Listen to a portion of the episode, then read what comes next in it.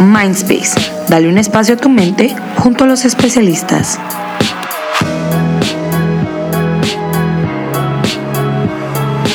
Hola a todos, bienvenidos nuevamente a nuestro segundo episodio del el podcast de Mindspace. Pues es un gusto compartir con ustedes y les queremos contar que el día de hoy está con nosotros Scarlett Muñoz. Hola Scarlett Muñoz. Hola, ¿qué tal están? Mucho gusto. Va a ser un gusto compartir con ustedes esta pequeña reflexión que vamos a tener hoy y esperemos que no solo sea un agrado, sino les pueda ayudar en su vida personal. Para quienes no conocen eh, o todavía no han, no, han, se han enterado mucho de quiénes somos los del equipo, les vamos a ir presentando. Scarlett Muñoz es nuestra directora y además es la especialista en terapia cognitiva en adultos y trastornos alimenticios. Así es. Eh, estoy compartiendo con el equipo ya desde hace varios años y pues nos agrada mucho poder tener este espacio nuevo que estamos empezando a conocer y a darnos a conocer también para que ustedes puedan tener información que les sea útil a su vida. Pues con gusto y ahora comenzando eh, el tema de hoy, hoy vamos a hablar de autoestima. Es un tema muy importante y y para poder hablar de autoestima, quisiéramos comenzar con que, ok, eh, ¿qué es autoestima? Como por definición simple podríamos dividirlo en, las, en los dos componentes que tiene la palabra auto, que se refiere a nosotros mismos, y la estima, el amor propio. Pero no es tan sencillo ya en función del pensamiento como solo amarte a ti mismo. Es para empezar a tener conciencia de ti y conciencia de qué sientes, cómo te hablas, y también cómo te diriges tú a los demás y que eso te dé seguridad y confianza. Entonces, esta, esta conciencia de ti mismo con una estima propia sería interesante que lo reflexionaras como aquello que te permite conducirte por la vida con los demás y te permite acercarte con seguridad, confianza de quién eres tú y cómo eres tú. Ok, y qué, qué interesante eso que mencionas ahorita porque el concepto de autoestima está como muy, eh, se menciona en muchos lugares y se dice, ay sí, querete a ti mismo, pero mencionas algo importante, que es que eh, hay una parte cognitiva que es fundamental eh, entender cómo funciona y, y, que tú la puedas trabajar en tu día a día para relacionarte con los demás. Em, pero bueno, que hablando de eso, tú mencionabas algunos componentes que, que la hacen importante, pero ¿por qué? ¿Por qué es importante que hablemos de autoestima? ¿Por qué es importante trabajar la autoestima? ¿Qué la hace tan importante al final? Pues previa que iniciáramos estuvimos platicando que es un tema muy trillado, se habla muchísimo, hay muchos libros sobre ello, pero a pesar de eso en la clínica seguimos viendo y nosotros mismos reconocemos que nos sigue siendo difícil tener una autoestima sana. Entonces es importante porque es una forma de tener conciencia de ti que no te enseñan a tenerla. Te enseñan a tener conciencia del otro. Y hubo una vez un paciente que me lo planteó muy interesante porque él me dijo, es que Scarlett, es más fácil ver al otro, incluso en el día a día. O sea, para verte a ti necesitas un espejo. sí, la verdad es que tenés razón. Muy sencillo tu análisis, pero totalmente certero estamos, estamos desde el hecho de estar diseñados a ver hacia lo externo, pues entonces estamos muy conscientes del otro y culturalmente también estamos muy conscientes del otro. Entonces se vuelve tan importante porque es un ejercicio complejo para la mente humana el volverte a ti. No es tan fácil. Es muy fácil pensar que lo que pasa en tu vida es por algo externo, que por alguien dijo algo, que porque mis papás me dijeron esto o tengo este problema por todo externo. Y así nos enseñan a desarrollarnos, a pensar en lo externo. Incluso pensar en cómo te enseñaron a vestirte. Te enseñaron a vestirte porque te iban a observar y qué van a decir. Yo me recuerdo que odiaba ir a las piñatas en medias vestido. Sí, era súper incómodo. Era lo más incómodo del mundo porque tú querías. ¿Cómo, cómo se recoge uno los dulces, no? ¿Cómo te tiras a la tiras con vestido y con medias que no podías romper? Sí, Entonces. Te enseñan a estar conscientes del otro. ¿Y por qué tenías que ir vestido así? Porque te iba a ver la tía, porque iba a ser el cumpleaños de no sé quién, porque o sea, te involucraban en un sistema de, de, estar consciente de los demás. Y por eso es tan difícil y por eso se habla tanto de la autoestima, porque es un ejercicio de estar consciente de ti Mm. Y no es tan fácil. Pareciera que sí lo es, pero no lo es. Estar consciente de cómo te hablas y qué piensas de ti, que ese le llaman autoconcepto a ese. Estar consciente de qué opinas tú de tu cuerpo, de ti, en función de tu imagen corporal. Usualmente creemos que autoestima es solo eso. También es estar consciente de cómo te propones a ti mismo retos, cambios y qué seguridad y confianza construyes contigo mismo ante los retos y cambios que estás queriendo lograr y alcanzar. Eso lo llamamos autoeficacia, que es la capacidad de decir, no me voy a poner una meta, yo sí quiero mejorar, pero cuando me equivoco no me castigo y me doy durísimo, sino continúo en la lucha. Y detrás de ello entonces está la autocompasión, el hablarte a ti mismo con amor propio, que no nos enseñan a hablarnos así, nos enseñan a, la verdad es que a insultarnos, a pensar a la que tonto, a la que bruto Sobre todo, fui. sobre todo porque como pendientes de lo que piensen los demás, no de lo que nosotros pensemos, pues viene como una especie de señalamiento que es como destructivo, ¿no? Sí, así es, un señalamiento destructivo. Y cuando las personas nos hablan estando en una sesión y nos dicen, es que yo solo pensar esto, se dan cuenta del pensamiento, pero no se dan cuenta el impacto que tiene en su vida. Y es bien Claro. complejo como terapeuta irle enseñando eso y nosotros haberlo descubierto y cambiado nosotros también es difícil. Y todavía haces conciencia de, ay no, ¿cómo me estoy hablando? ¿Por qué me estoy diciendo esto? Si en realidad no es lo que yo quiero pensar de mí o esta forma de pensar de mí no me ayuda. Entonces se habla tanto el tema porque no es tan fácil Claro. y por eso también es importante, porque es tan complejo, pero sí juega un papel muy importante en tu vida. Y al final tendrá que ver como también en hasta en qué, qué tan efectivos somos con lo que hacemos. Eh, Claro. O sea, tiene como muchas vetas en donde es que repercute. Y pues un poco como en, en esta misma línea, tal vez la pregunta siguiente sería, pues, ¿cómo yo sé cómo, en qué nivel o cómo, qué tan bien está mi autoestima? Eh, como para poder identificar de, de pronto también señales de alerta de cuando no, mi concepto no está bien. Ok. Considero que lo puedes hacer bajo una autoevaluación de estas cuatro escalas o pilares más bien que les mencioné que lo compone. Cómo te hablas a ti mismo, que hagas una conciencia de ese discurso mental que tienes contigo mismo cuando ejecutas algo, cuando tienes un nuevo reto, cuando vas a conocer a alguien, cuando, por ejemplo, te invitan a una entrevista como estas, tú qué piensas de ir a esa entrevista, Ujú. eh, de ti mismo ante esa entrevista. En el concepto, tú de- te defines como solamente como soy psicólogo clínico o vas más allá de ese concepto y, y lo O con amplías. cuestiones físicas, ¿no? Porque tal Claro. vez es más fácil definirme con, Ujú. desde lo físico. ¿no? Exactamente. Y sí, hay un montón de personas que les es más fácil lo físico que una descripción de, de quiénes son como Claro. persona. Ujú. Em, entonces, creería que ahí puede ser una forma de identificar como luego la autoimagen, qué concepto tienes de belleza, ese es un concepto muy importante por indagar. Y ese te acompaña a lo largo, yo diría que se va definiendo como en la adolescencia, Ujú. eh, porque los niños no son tan críticos con ese concepto, pero en la adolescencia ya empiezan a enseñarte a estar muy pendiente de ese concepto en la sociedad y algunos se dan muy duro con, con, la, con el concepto social cuando se comparan a sí mismos. Entonces, ¿qué concepto tienen de belleza? Y luego, ¿cómo se califican a sí mismos comparándose con ese concepto? Entonces, por ejemplo, si, si yo me comparara con el concepto de la sociedad, me faltan como 10 centímetros de estatura, me falta un poco más de claridad en el cabello, eh, que sea más lacio, Los ojos. eh, los ojos, sí, no tengo los ojos. hombre. Entonces, ese, esas ideas que formulas en el pensamiento de ti conforme la sociedad va influyendo, pero que tú también vayas definiendo un propio criterio. Y ese es el que no nos enseñan a definir.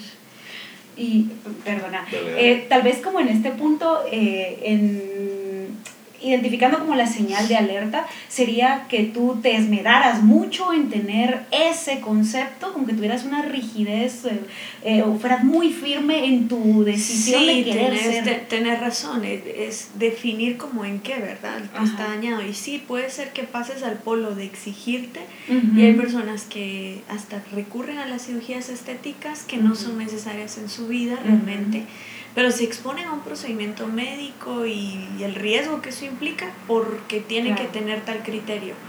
O estas personas que no tienen el acceso a la cirugía estética o no lo pensarían y solamente se retraen aún más y se esconden dentro de, de, un, de un cabello que no se arreglan o dentro de vestimenta que no sea llamativa porque no cumplen con esos criterios. Entonces, si eres una persona que busca rígidamente cumplir con los estándares sociales o una persona que no se siente cómoda y se oculta de alguna manera, estaríamos viendo, y estos dos polos no son sanos con relación a tu autoimagen. Claro, es como el exceso y el defecto en la conducta, igual, ¿verdad? Exceso de preocupación o, de, una falta de preocupación. Y tal vez aquí con, con, con este mismo tema y como es ahora tan importante, el, con este mismo tema de autoimagen, el, el ir a un gimnasio, por ejemplo, como la razón por la que yo voy, pues es importante acá, ¿no? Y al final también sería un indicador de, de, de esto, o sea que por qué es que lo estoy haciendo, ¿no? Sí, sí sería un indicador y ahora no podemos decir que solo en el género o el sexo masculino, sino que también en muchas mujeres ya tienen, eh, porque el concepto de belleza ha evolucionado y actualmente hay, un, hay varios conceptos, no hay solamente uno, pero uno de ellos es el fitness, ¿verdad? Entonces tengo que tener los músculos tonificados, definidos y sí, ya empezaría el gimnasio por la idea obsesiva de este concepto de belleza. Mm, podríamos preguntarnos qué tan sano es eso.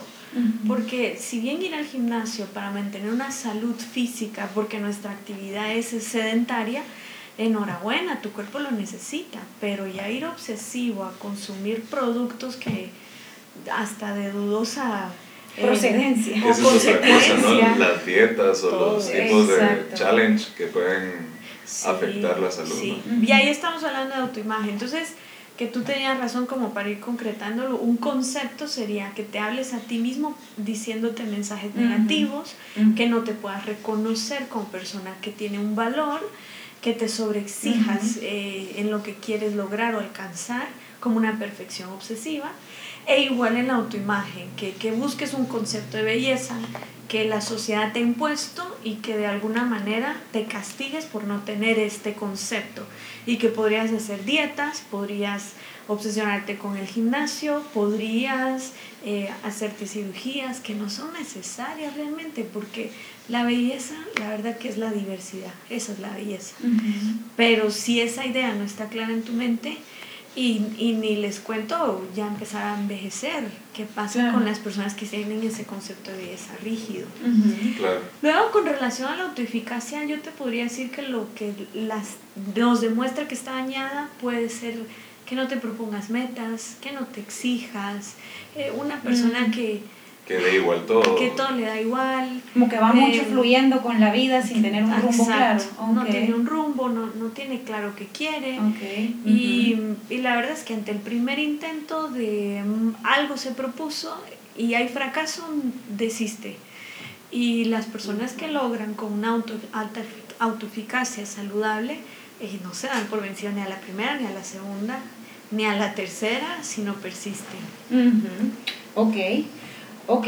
Em, la siguiente pregunta era, eh, o es mejor dicho, ¿por qué llegamos a esto? Que ya me hablaste un poquito, eh, nos hablaste un poquito ya de esto, ¿cómo llegamos o por qué llegamos a, a, tener un problema de autoestima? Que vimos que por las exigencias, por la rigidez en el pensamiento, pero no sé si hay algo más que quisieras agregar. Sí, a mí me encantaría esto que los que nos escuchan y son padres lo consideren. el, el autoestima y la forma de pensar de mí la construyo desde la infancia, desde ahí la empiezo a construir. Entonces, muchas veces los padres son muy exigentes y empiezan a trasladar estas ideas de, ay, qué bruto, mijo, ¿cómo se te ocurrió eso? Y parecía algo, un mensaje tan sencillo, pero el cerebro está aprendiendo. Entonces ese cerebro aprendió que tiene que pensar que cuando se equivoca es bruto. Y cuando me equivoco tengo que pensar que soy bruto. Y como me equivoco un montón porque estoy aprendiendo, entonces ¿qué soy yo? Entonces estos mensajes de los padres son impactantes. Y, al, y cuando nos invitan a escuelas para padres les decimos, ojo con lo que ustedes dicen, ustedes se vuelven el discurso interno de los hijos los primeros, ah, tal vez ocho años de su vida. Es lo que mi papá y mi mamá dice, está acá. Ya después vamos desarrollando el, el propio, pero ese no lo podemos borrar. Claro. No lo podemos borrar. Y por eso es tan complejo en la adultez cambiar ese concepto porque me lo dijeron, me lo reforzaron, me lo enseñaron desde mis primeros años de vida. Y ojo, los niños se van a confundir un sinfín de veces en todo lo que se propongan, porque todo lo vienen a aprender a este mundo. Entonces, cómo reacciono yo y cómo le enseño a reaccionar ante eso también va construyendo una, una idea o un concepto de ellos mismos. Eh, y también influye la cultura, pues lo que te mencionaba, una cultura que nos enseña a estar muy pendiente de los demás, menos de mí, menos de yo qué opino, yo qué pienso, eh, yo cómo me quiero vestir, yo en realidad cómo quisiera ir acá a este lugar. Claro, encajando en una dinámica social, no estoy diciendo que desencajando socialmente, pero con flexibilidad, no con rigidez no con la rigidez del vestido en la piñata. y las medias que no se rompan. Y las medias que no se rompan, que por Dios si se rompían las medias. ok. ¿Por qué sería importante trabajarla? Ok. Es importante trabajarla porque cuando no tenemos conciencia del pensamiento propio sobre nosotros mismos, lo expresamos en inseguridad, desconfianza conmigo mismo las metas que me pongo no tienden a ser metas de autorrealización, entonces no me siento realizado progresivamente conforme voy avanzando en la vida. No me permite construir relaciones interpersonales muy sanas, porque como no tengo claro mi valor, mi dignidad, permito que los demás me irrespeten o abusen de mí, porque no lo tengo muy claro no tengo muy clara esa dignidad y eso da lugar a muchas inseguridad también en las relaciones afecta. Sí. Relaciones de pareja. En las relaciones de pareja. O sea, la inseguridad que yo tengo hacia mí mismo afecta con los demás. Sí, afecta con los demás. Por ejemplo, un concepto de belleza equivocado te puede afectar al, al tú establecer una relación de pareja, sentirte incómodo con tu cuerpo, con quién eres, eh, y eso definitivamente al construir una relación de pareja impacta. Y algunas veces lo, no solamente puede ser que no esté muy bien yo, sino que además lo proyecto y lo proyecto en la pareja y empiezo a construir una relación no muy sana y también no permito el proceso de madurez y de envejecimiento sano. Eh, el concepto de belleza, cuando está claro que es, la belleza es diversa, y natural, y por ser natural tiene un proceso de desarrollo y crecimiento, cuando tú tienes claro ese concepto, lo aceptas, lo crees, lo vuelves propio, entonces que te salga una canita es como, a la que bueno, porque ¿cuántas personas desearían en este país llegar a esta edad que le salió la canita? En lugar de, ¡Ah, me salió una cana, me la tengo que arrancar y me voy a pintar el pelo. porque entonces no, no, ni siquiera crecemos sanamente. Y en pareja eso te va a afectar, pues la belleza tiene un tiempo límite, la belleza física tiene un tiempo límite. Y después tu pareja va a empezar a tener arruguitas, canitas. Y si tú no tienes un concepto sano, imagínate el impacto que tiene. Entonces sí, afecta tus relaciones interpersonales, afecta tu estado emocional, afecta cómo te desenvuelves en la vida, qué es lo que logras y cómo estableces límites en las relaciones de una manera sana no de una manera impositiva, grosera, sino de una manera saludable de comunicación, pero porque te respetas tanto que eres muy hábil para respetar al otro. Ok, ok, y agregando una cosita que no teníamos en el programa, pero que me surgió ahorita, que es que actualmente estamos más expuestos a muchas cosas, como redes sociales, por ejemplo, ¿verdad? Que creo que eso es una, eh, que nos ha abierto muchas puertas y nos ha permitido la comunicación mucho más fluida, pero que en el tema de autoestima, ¿cómo crees tú que impacta? Se ha impactado, yo lo veo en la clínica, en mi persona, en mi persona también. Em, en la adolescencia nosotros empezamos a compararnos con nuestros pares. Es la etapa de desarrollo donde hacemos ese ejercicio mental. Antes te comparas, pero no tanto como en la adolescencia. Esa es la etapa crítica. Los demás son un referente. Los demás son mi referente. ¿Cómo me debo vestir? ¿Qué palabras debo utilizar? ¿Hacia dónde tengo que ir para encajar y ser cool? ¿O formar parte de? Entonces, allí el cerebro empieza a compararse mucho empieza a compararse significativamente. Y esa comparación, si no madura en seguridad, se queda.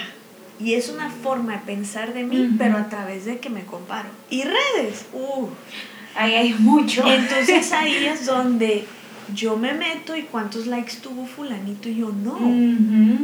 ¿Qué está pasando? Yo me meto y cómo es el cuerpo de ella y el mío no. Y si esa forma de pensamiento no maduró, que es la comparación, hacia una definición de sí mismo sana, una definición de quién soy yo sana, entonces las redes ahí creo que perjudican significativamente a, cualquier persona, a cualquier persona. Porque tenemos que aprender a darnos cuenta que la única comparación válida es la que tiene con mi propia historia. Compararme con los demás solo puede traer dos resultados. Uno, me engrandezco en mi mente, haciendo chiquitito a los demás o minimizando a los demás.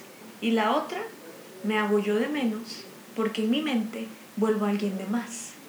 Y hacer eso con redes es muy fácil, porque, ay, que yo creo que se fue de vacaciones, que tiene la vida perfecta, y yo aquí trabajando. Entonces ya me empiezo a comparar. Y es que ese es otro asunto, ¿no? Que en las redes no es que todo sea real. claro, sí. Eh, ni la mitad de lo que pasa honestamente en una vida normal. Sí, no, no, expones, la parte dura de tu vida en las redes. No, en las redes, hasta a una, a una chica me recuerdo que le dije, quiero que busques en todas tus redes quién ha puesto algún duelo. Sí. ¿Quién ha puesto algún duelo? Y toda la semana, a todas las personas que tú seguís, amigos, eh, en Instagram, famosos, a todos, ¿quién ha puesto un duelo? A la siguiente semana le dije, bueno, ¿qué descubriste? Nadie. ¿Será que nadie pasa un duelo en su vida? Qué coincidencia, le dije, que esta semana nadie pasó un duelo y se empieza a reír. Me dice, no, es que eso no lo ponemos. Y sí, la parte negativa no la plasmamos ahí, hablamos de la positiva. Y, y tiene sentido, no está mal, porque es para socializar. Sin embargo, la comparación, si no fue madurada, daña la autoestima a través de las redes, daña significativamente. Claro, claro. Pasamos a la última pregunta entonces. Y quisiéramos pues, dejarle a nuestros oyentes eh, tips para poder como mejorar o para estar más conscientes, para valorarse mejor. El primer tip que les voy a decir es que sigan a Mind estos meses. Porque vamos a hablar de autoestima. Muy buen tip. El segundo tip, no, no, en realidad sí síganos. Este es el tema que queremos abordar porque ustedes nos lo pidieron en nuestras redes, porque sabemos que es algo que es necesidad y que es bien complejo el, el cambio. Entonces sí, síganos porque vamos a estar hablando de esto. Hoy hablé yo de, forma general. De último vamos a dar dónde nos pueden seguir para, para quienes no nos siguen aún, vamos a darlo de último. Sí, sí, sí. Y bueno, eh, no, vamos a ver, recomendaciones, lo primero que yo te diría es que hagas conciencia de cómo te hablas a ti mismo. Eso no es tan fácil como suena, pero es empezarte a dar cuenta. Eh, puedes utilizar tus emociones, por ejemplo, cuando hiciste algo y te sientes triste, eh, o enojado, para un momento y piensa, ¿qué me estoy diciendo? ¿Qué pienso de mí en esto que no logré? Y esa conciencia te va a permitir descubrir tu pensamiento. Y en tus pensamientos es importante que identifiques qué rótulos sueles utilizar de ti. Por ejemplo, yo utilizaba de mí el rótulo de miedosa. Miedosa. Yo fui una niña que le daba miedo a las montañas rusas y entonces en mi casa yo era la miedosa, la miedosa. Y ese pensamiento hasta que lo volví consciente dije, no, yo no soy miedosa. Me dan miedo las montañas rusas, eso sí, pues me siguen dando miedo, pero eso no me define como miedosa, sino me dan miedo las montañas rusas. Cuando empiezas a hacer conciencia de esa forma de pensar de ti, la puedes ir cambiando para que sea más realista. Ojo con esto porque no estoy diciendo que te vuelvas positivo, optimista, yo me las puedo todas. Mm, porque eso tampoco te va a ayudar. Tienes que tener un equilibrio sano entre qué puedo lograr y cuáles son mis debilidades para que tú puedas entender esto si es un obstáculo en este aspecto. Y lo puedes ir resolviendo. Y las debilidades, la vida se va a ir encargando de sacarte a flote las que están. Y, y, así que tranquilo que se van a venir, pero no pienses irracional tampoco de yo puedo todo. Luego de, de, evaluar cómo te hablas e irlo cambiando, otra forma de ayudar a tu autoestima es cuestionarte las ideas impuestas de la sociedad. Eso es muy sano. Eh, no lo hacemos, lo damos por sentado, pero sí es sano que te las cuestiones. Por ejemplo, ¿de verdad será belleza tener 10 centímetros más de alto, ser rubio, de ojos claros? Cuando en el mundo tal vez entrarán en ese qué, un 10% de la población tal mundial. sí. Entonces, ¿será de verdad eso belleza? Si solo un 10% de ello encaja ahí, cuestiónatelo. Permítete eh, a formular una nueva idea. Y yo le dejo a mis pacientes el ejercicio de quiero que observen a todas las personas a tu alrededor esta semana y la otra semana me las describes. Y me las describen como somos todos. Algunos son altos, otros son bajos, unos son delgados, otros son más llenitos. Unos pues sí le han dedicado más tiempo al gimnasio, entonces están más tonificados. Eh, unos tienen el pelo negro, otros castaño. La belleza es diversa, esa es la belleza. No hay un estándar que sí encaje, entonces sí somos bellos. Cuestiónate ese concepto y haz un concepto de belleza más saludable.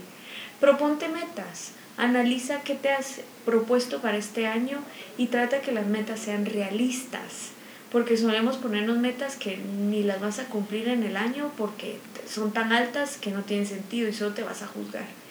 Y finalmente, háblate con amor. Si tú no le dirías lo que estás pensando de ti a un hijo, si tú no se lo dirías a alguien que amas, no te lo digas a ti. Cámbialo entonces, háblate con un poco más de amor, con un poco más de compasión, porque al final eres humano y todos venimos a lo mismo, a crecer y aprender en este mundo. Y me gusta mucho ese ejercicio que propones de último de, de pensar cómo, cómo le hablarías tú a alguien que amas, porque como hemos mencionado en, en todo este segmento, solemos pensar mucho en los demás pero poco en nosotros y a la hora de llevarlo a ese cambio pues a lo mejor sí nos hablamos más bonito o nos hablamos con más amor entonces me, me gusta mucho sobre todo ese, ese, ejercicio, ese ejercicio pero ok eh, no sé si quieres agregar algo más, Kenneth, que por cierto no nos presentamos, Kenneth y yo. bueno, nos presentamos en el video introductorio, pero en este capítulo igual nos presentamos. Eh, Ana Lucía de León, conocida como Luchi. Eh, y, en, y, en, mi caso, soy Kenneth Romero. Eh, y juntos vamos a estar aquí como compartiendo con, con los demás de, de Mind.